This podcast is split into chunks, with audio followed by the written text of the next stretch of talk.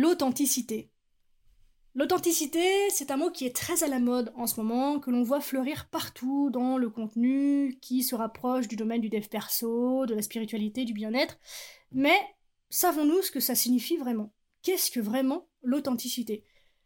S'il y a bien une chose que nous désirons tous, c'est être aimés pour qui nous sommes. Et Bien que ça paraisse évident pour certains, en tant que coach, je rencontre des dizaines de personnes qui trouvent particulièrement difficile d'être leur moi authentique et qui sont souvent aux prises avec ce qu'elles appellent le syndrome de l'imposteur. Parce que oui, le syndrome de l'imposteur ne se manifeste pas uniquement dans le domaine professionnel, mais peut avoir lieu dans tous les domaines de ta vie et sur tous les niveaux de ta vie.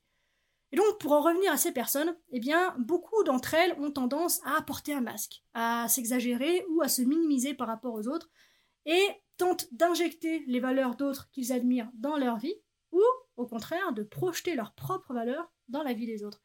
Et c'est ainsi que ces personnes se retrouvent souvent à mener une vie de désespoir tranquille, une vie futile, une vie vide de sens, une vie fade, au lieu de la révéler au monde et de vivre la magnificence de qui elles sont vraiment. Aujourd'hui, j'ai donc envie de partager avec toi comment entreprendre ce magnifique voyage vers ton authenticité et si je parle de voyage ici, c'est parce que c'est un processus évolutif, dans le sens où tu te rapproches de ton vrai moi à mesure que tu prends conscience et connaissance des systèmes de rétroaction présents dans ta vie qui te guident vers ton vrai moi. Ça te parle? Alors c'est parti. Bienvenue dans Bien avec soi, le podcast créé pour te permettre de faire la lumière sur tes zones d'ombre et donc de connaître, accepter et embrasser qui tu es dans ton entièreté. Ce voyage en toi que je te propose est la promesse de vivre une plénitude émotionnelle ineffable et la liberté absolue d'être qui tu es. Pour cela, je te parle de développement personnel, de coaching, de philosophie, de spiritualité, de résilience, de mindset et aussi de mes apprentissages. Je suis Marie Perron, coach spécialisée dans le shadow work. Je suis absolument ravie de partager cette aventure avec toi. Salut à toi, j'espère que tu vas bien et que ce nouvel épisode te retrouve dans une forme splendide. Je suis absolument ravie de t'accueillir sur ce nouvel épisode. Avant de commencer, si tu aimes mon travail, que tu as envie de le rendre disponible à un plus grand nombre de personnes, eh bien, n'hésite pas à t'abonner, à partager, à commenter et à noter depuis la plateforme de ton choix. C'est le moyen le plus simple, le plus léger, le plus rapide, le plus efficace que tu as à ta disposition pour m'aider à conquérir le cœur d'un plus grand nombre de personnes. Merci d'avance pour ta contribution. On repart tout de suite donc pour notre voyage vers l'authenticité. C'est parti. Une des choses qui me fascine aujourd'hui et que je prends vraiment plaisir à transmettre, c'est la notion de feedback, qu'on peut traduire en français par boucle de rétroaction. Ce que je veux dire par là, c'est que ta physiologie, ta psychologie, ta sociologie, ta théologie et même le grand univers avec un grand U tentent à chaque seconde, à chaque instant, de te guider vers l'authenticité à travers une variété de systèmes de feedback déjà existants, déjà en place, déjà produits dans ton corps, dans ton énergie, dans tout ce qui a trait à toi en fait. Et si tu es sage et que tu fais attention à ces systèmes de rétroaction, tu es bien plus susceptible de redécouvrir et donc de devenir ton véritable moi authentique. Et quand je dis sage ici, on a l'impression que je te promets la venue du Père Noël à la fin de l'année. Mais c'est pas ça du tout, bien sûr. Quand je parle de sagesse ici, il s'agit d'une forme d'acuité et de sensibilité envers la vie qui te permet d'avoir la quantité et la qualité de conscience là où il faut, au moment où il le faut, quand il le faut, avec qui il le faut, et juste ce qu'il faut. Ni plus ni moins que être à l'écoute, sensible, ouverte de ce que la vie te renvoie sous plein de formes différentes. Et afin que tu puisses comprendre ce qui se joue en toi d'un point de vue émotionnel et psychologique, ce que je te propose dans un premier temps, c'est de voir de quelle façon ces systèmes agissent déjà au niveau de ton corps.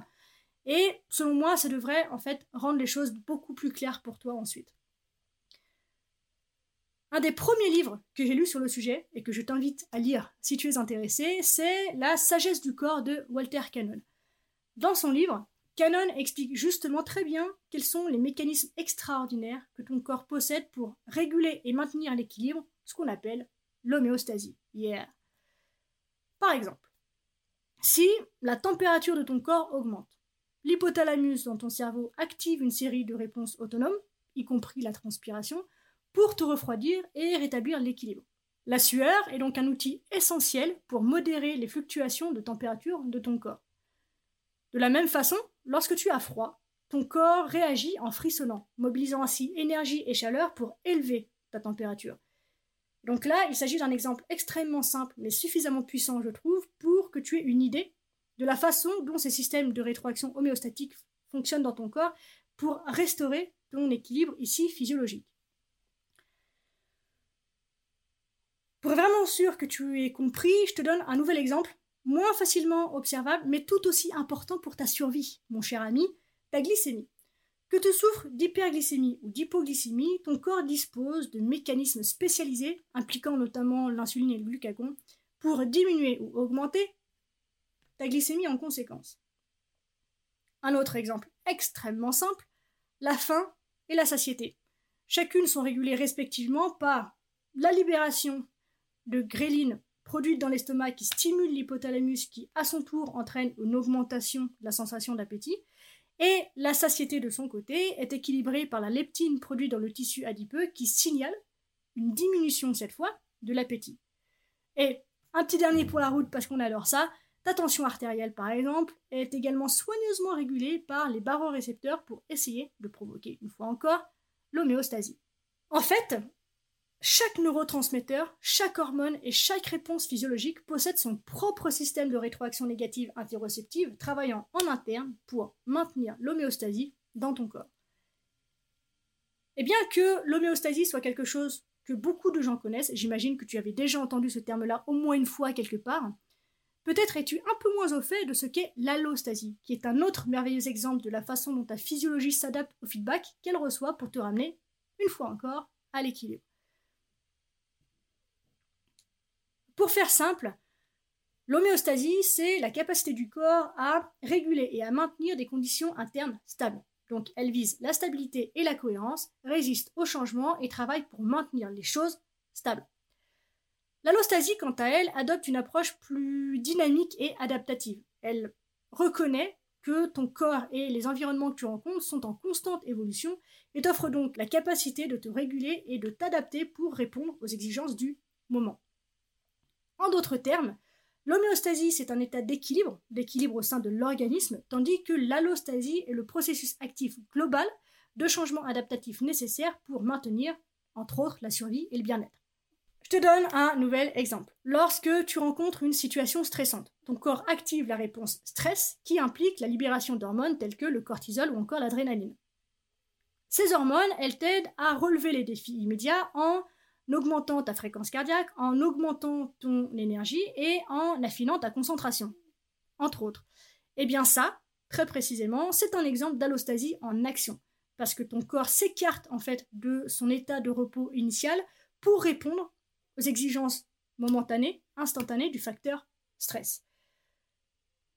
Une fois que la situation stressante est passée, ton corps cherche à retrouver un état d'équilibre et c'est là que l'homéostasie entre en scène.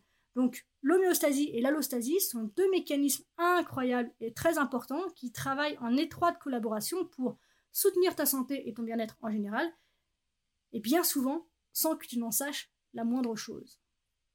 Et là, peut-être que tu vas me dire, ok, Marie, c'est super, mais c'est quoi le rapport avec la compote? Je te propose donc d'élargir notre discussion maintenant sur les systèmes de rétroaction pour y inclure ta psychologie. Lorsque tu ressens des émotions, des élations ou une excitation intense qu'on pourrait percevoir comme positive, ton corps active des systèmes de rétroaction spécifiques pour te ramener à un état de calme. Pour ce faire, il contrebalance tout niveau élevé de dopamine, d'ocytocine, de sérotonine et d'endorphine dans ton corps. Nouvel exemple. Imaginons que tu gagnes une très belle somme au loto. Au départ, il est fort probable que tu ressentes un immense sentiment de joie, d'excitation, de bonheur. Ça y est, tous tes ennuis sont finis. La façon dont tu vas pouvoir utiliser cet argent va popper dans ton esprit comme du popcorn. Bref, c'est le bonheur à l'état pur. Les ennuis sont finis. Je vais sortir ma famille de la merde. Tout va mieux. Ça y est. Et pourtant, malgré cet élan intérieur de joie et de dynamisme, au fil du temps, les systèmes de rétroaction de ton corps se mettent à rétablir l'équilibre inexorablement. Les niveaux accrus de dopamine, d'ocytocine, de sérotonine et d'endorphine qui étaient responsables de ton exaltation initiale commencent à simplement se normaliser et donc c'est là que tu commences à revenir à un état plus calme. Et ce processus de régulation de la réponse émotionnelle de ton corps, peut-être que tu en as déjà entendu parler, c'est ce qu'on appelle l'adaptation hédonique, où l'excitation intense disparaît progressivement et devient plus stable au fil du temps.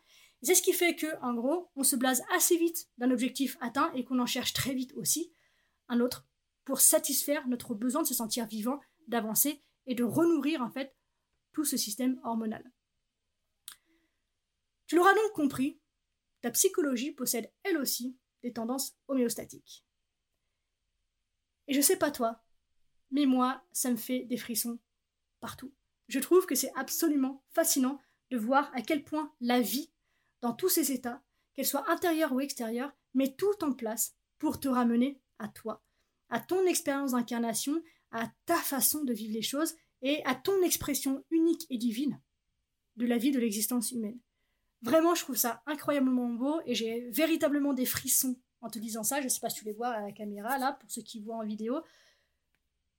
C'est incroyable de mettre le nez là-dedans. Et personnellement, plus je fais des recherches, plus je découvre les mécanismes homéostatiques complexes qui régissent les neurotransmetteurs, les hormones et les molécules de signalisation du corps humain, ainsi que le système interoceptif responsable de la restauration de l'équilibre émotionnel, plus je réalise la profondeur à laquelle le corps humain travaille activement pour garder les gens, toi, moi, nous, dans leur authenticité. Et pour moi, il y a vraiment de la magie là-dedans. Maintenant qu'on a vu tout ça, est-ce que tu vois de quelle façon la vie passe son temps à te ramener vers toi? Toi, toi, toi, spécifiquement toi, et donc vers ton authenticité. Encore un exemple, on adore ça, n'est-ce pas? Lorsque tu ressens de la fierté et que tu exagères ton estime de toi, ben là, spécifiquement, tu n'es pas dans l'authenticité. De même, lorsque tu ressens de l'exaltation et que tu deviens maniaque, obsessionnel, eh bien tu as tendance à perdre le contact avec la réalité en te concentrant principalement sur tes points positifs perçus, tout en ne tenant pas compte de tes points négatifs perçus, non perçus, pour le coup. Et inversement, dans les moments où tu vis de la honte ou de la culpabilité, tu as tendance à te fixer plus sur tes lacunes perçues et tu es surtout en fait dans ces moments-là inconscient de tes forces qui sont planquées dans l'ombre. Et ce que tu ne sais peut-être pas encore et qui a tendance à surprendre la majorité des personnes présentes dans mes coachings, c'est que dans ces cas, eh bien, tes mécanismes homéostatiques se mettent en marche dans le but de t'éveiller à la pleine conscience afin que tu puisses devenir pleinement conscient des avantages et des inconvénients de chaque instant, de chaque situation, de chacun de tes traits de façon égale et simultanée. Ces mécanismes homéostatiques qui entrent en jeu peuvent être assimilés à une forme d'intuition qu'on pourrait en fait voir comme un système de rétroaction négative interne. Et quand je dis négatif ici, je me rends compte que je ne l'ai pas spécifié tout à l'heure. Il ne s'agit pas de négatif égal mal. Ce que je veux dire, c'est que il recule dans le sens de l'équilibre par opposition à un système de rétroaction positif qui lui va vers une plus grande polarisation. Donc pour que tu puisses imaginer la chose, imagine que tu es une ligne qui représente ton état d'équilibre. Eh bien, un système de rétroaction positif, c'est ce qui va t'éloigner de ta ligne, par en dessous ou par au-dessus, on s'en tape. Alors qu'un système de rétroaction négatif, c'est ce qui va te ramener vers ta ligne d'équilibre. C'est aussi simple que ça. Bref, je ferme la parenthèse, mais je trouvais important de te le spécifier. Ces systèmes de rétroaction, donc, sont tissés de manière complexe dans ta physiologie, en englobant les neurotransmetteurs, les molécules de signalisation, les hormones et d'autres réponses physiologiques. Tous ces éléments travaillent à l'unisson pour t'aider à retrouver ton authenticité. Ce mécanisme complexe cherche également à trouver un équilibre entre le passé et l'avenir, afin de te maintenir fermement ancré dans le présent. Oh putain, j'ai des frissons partout. Ce qui est intéressant ici, si ça ne l'était pas jusque-là, c'est que au moment où tu perçois quelque chose avec un biais subjectif et ne prends conscience que de ce que tu perçois comme positif, ton corps réagit rapidement en activant différentes hormones et neurotransmetteurs pour rétablir l'équilibre. Ce qui explique notamment la nature éphémère et en constante évolution de tes émotions et de ta chimie interne. Elles vont, elles viennent, souvent en quelques minutes, voire même quelques secondes. Ces systèmes de rétroaction permettent la distinction entre contraste simultané et contraste séquentiel. Je m'explique. Tu le sais, la vie est faite de contrastes. Le chaud et le froid, le jour et la nuit, l'ombre et la lumière, la joie et la tristesse, je vais pas te refaire le dessin. Le contraste séquentiel se produit le contraste séquentiel se produit lorsque tu vois initialement les points positifs chez quelqu'un ou quelque chose pour découvrir plus tard les négatifs. Ou vice-versa d'ailleurs.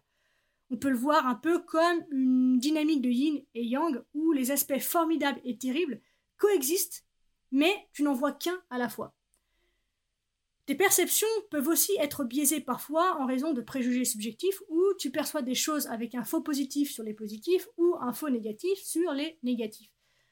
Tes mécanismes homéostatiques s'efforceront alors de t'aider à voir les choses telles qu'elles sont réellement.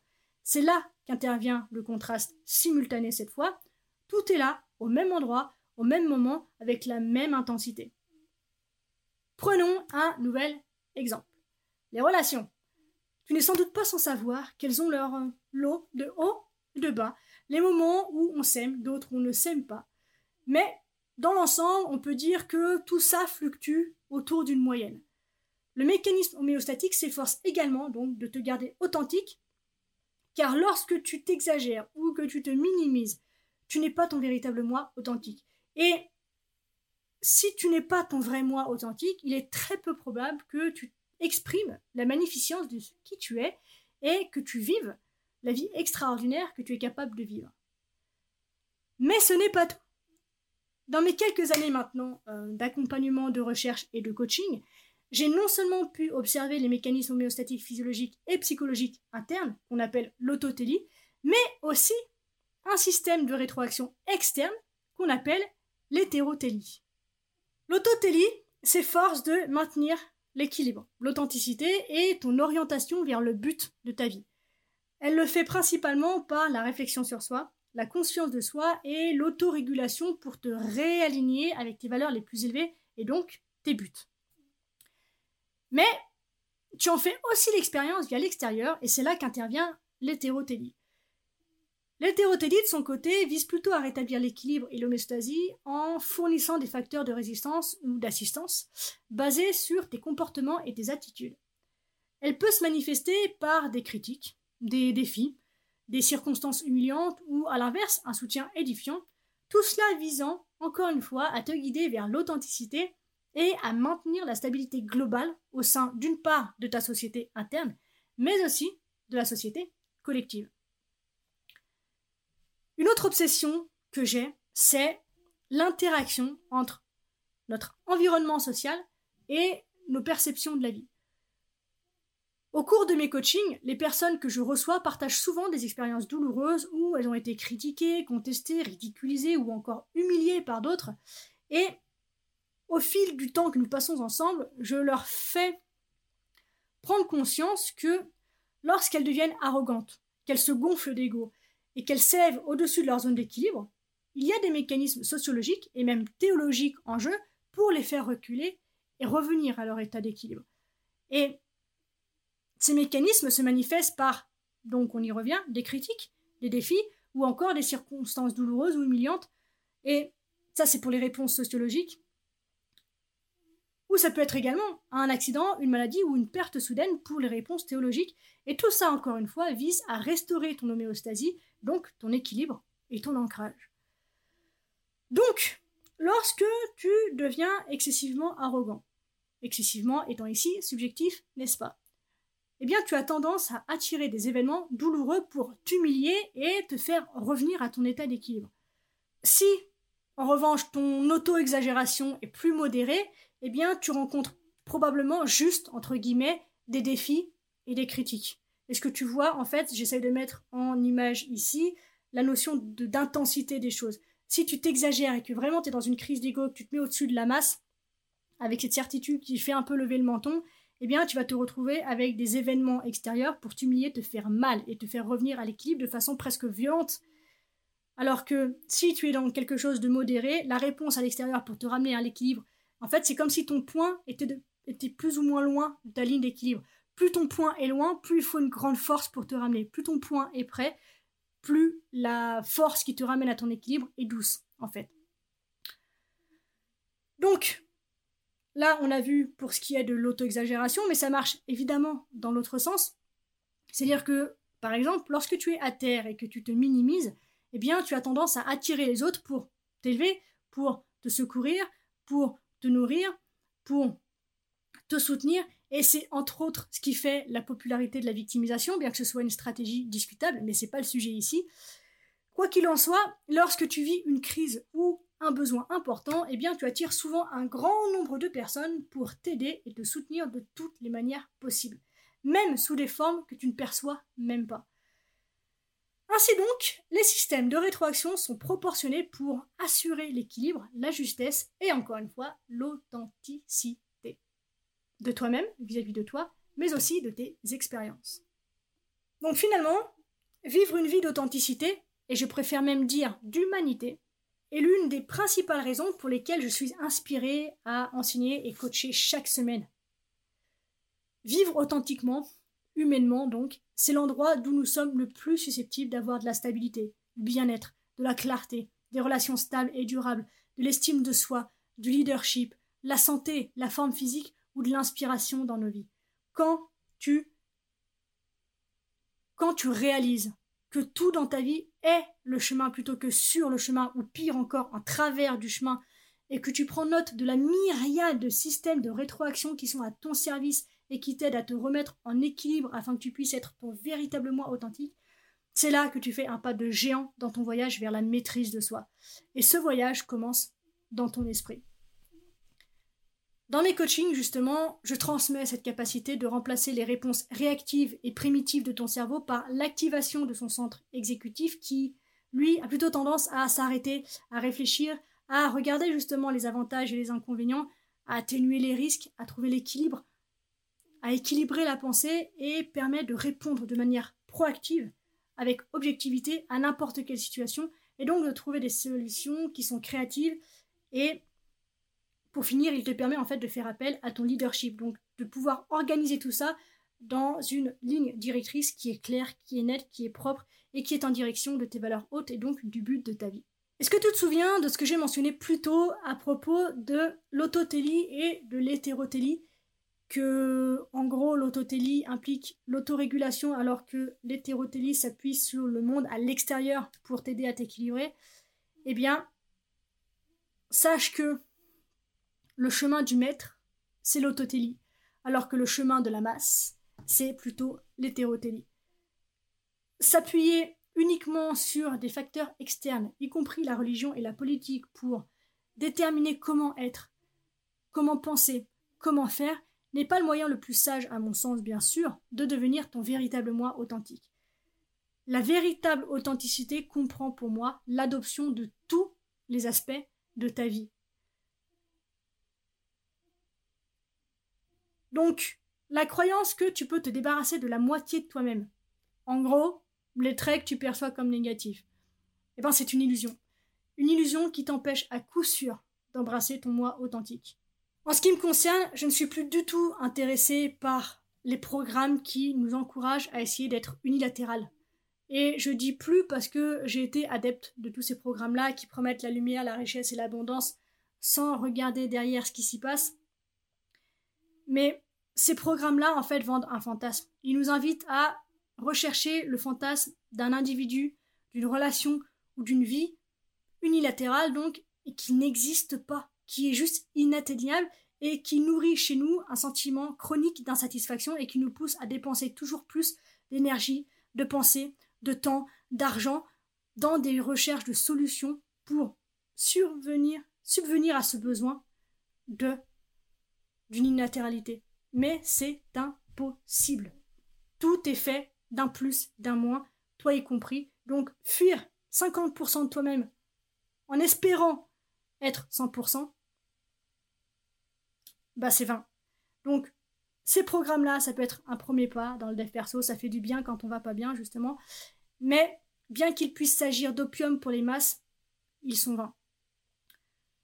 Au lieu de ça, Aujourd'hui, je suis plutôt inspirée à t'aider, à te libérer d'années d'auto-jugement et d'auto-dépréciation, de fantasmes, de phobies, d'anxiété, afin que tu puisses vivre encore plus de résilience, d'adaptabilité, de bien-être, de vitalité, d'inspiration et d'amour pour toi. Et si je suis tellement inspirée par ce sujet, c'est parce que ma vie s'est transformée il y a dix ans, quand j'ai réalisé que je possède tous les traits. Je dis bien tous les traits, à la fois négatifs et positifs, que je perçois chez les autres. Le jour où j'ai mis le nez là-dedans, je vais pas te mentir, ça a été une méga claque. De me dire que du coup j'étais comme telle ou telle personne, c'est une phase par laquelle on peut passer, ça a été compliqué, en fonction des personnes. Mais quand tu lâches ton besoin de ne pas être ce que tu perçois comme mauvais à l'extérieur, la guerre s'arrête. T'as gagné, ça y est, c'est fini. La paix s'installe, et tu peux conduire chaque action de ta vie désormais depuis cet état de paix.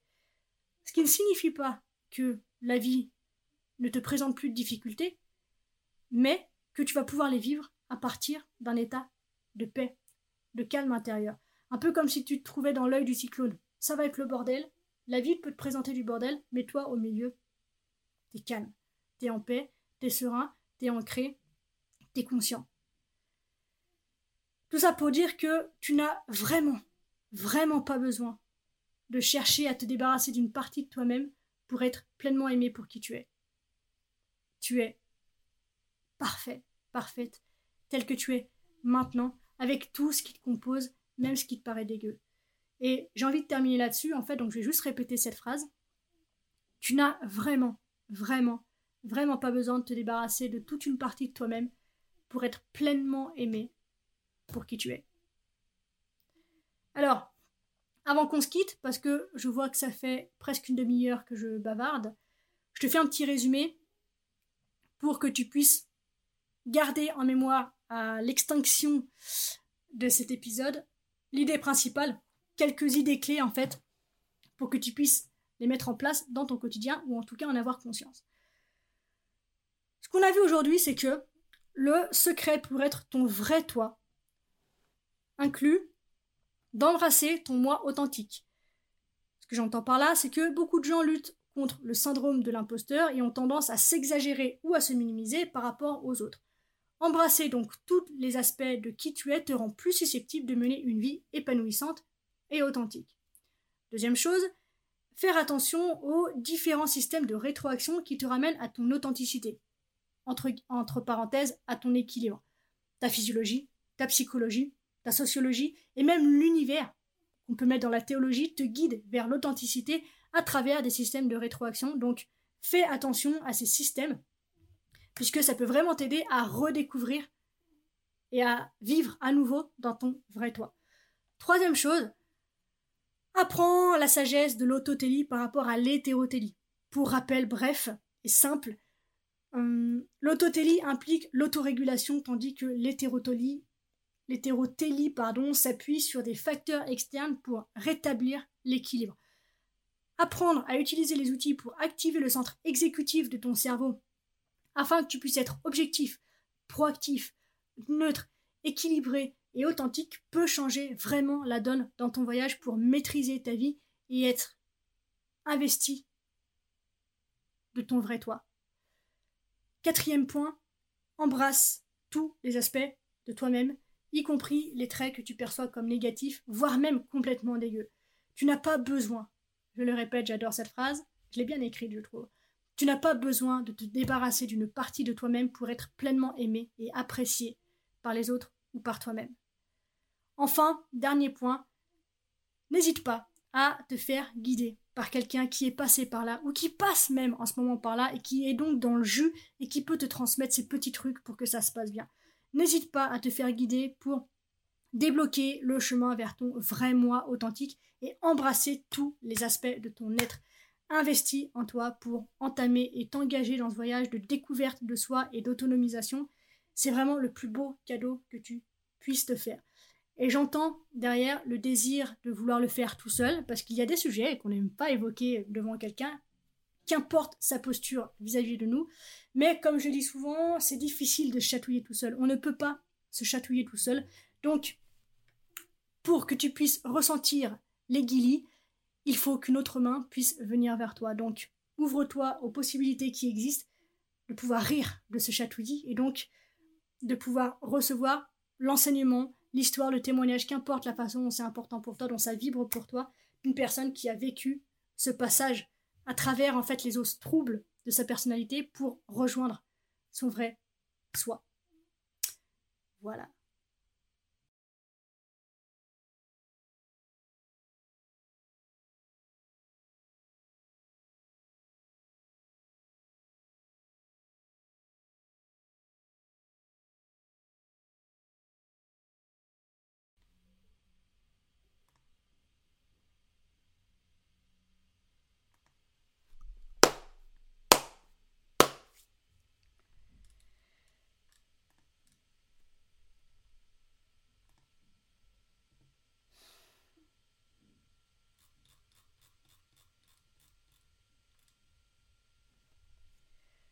Arrive déjà à la fin de cet épisode.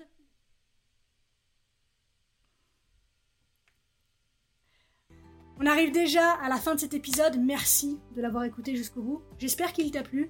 Si c'est le cas, eh bien, n'hésite pas à le partager à un ou plusieurs de tes proches qui en auraient besoin ou aux personnes plus généralement à qui cela ferait du bien d'écouter le message d'aujourd'hui.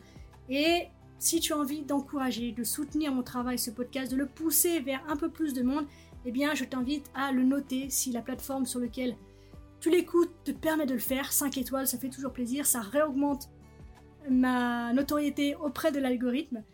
Et encore une fois, si cet épisode t'a plu, eh bien, n'hésite pas à me laisser un petit commentaire. Si tu as entendu les choses jusque-là, mets un petit cœur dans les commentaires. Encore une fois, ça stimule l'algorithme, ça fait du bien et plus de monde peut avoir accès à ce type de message. Voilà. Et moi, de mon côté, comme je te dis, ça me motive à continuer et c'est agréable de savoir que tu es là, que tu m'écoutes et que je parle pas dans le vide. Voilà, merci infiniment pour ta contribution, pour ta présence, pour ton écoute. Peu importe la forme qu'elle prend, de toute façon, je suis super heureuse de transmettre ce message. Et voilà, on va s'arrêter là parce que ça fait suffisamment longtemps que je parle. Voilà, on s'arrête là, on se retrouve très vite dans un prochain épisode, lundi prochain, n'est-ce pas? D'ici là, prends soin de toi, sois reconnaissant envers la vie et surtout n'oublie jamais que tu es là personne la plus importante de ta vie et que de ce fait, tu mérites ce qu'il y a de meilleur. Je nous aime. À la revoyure.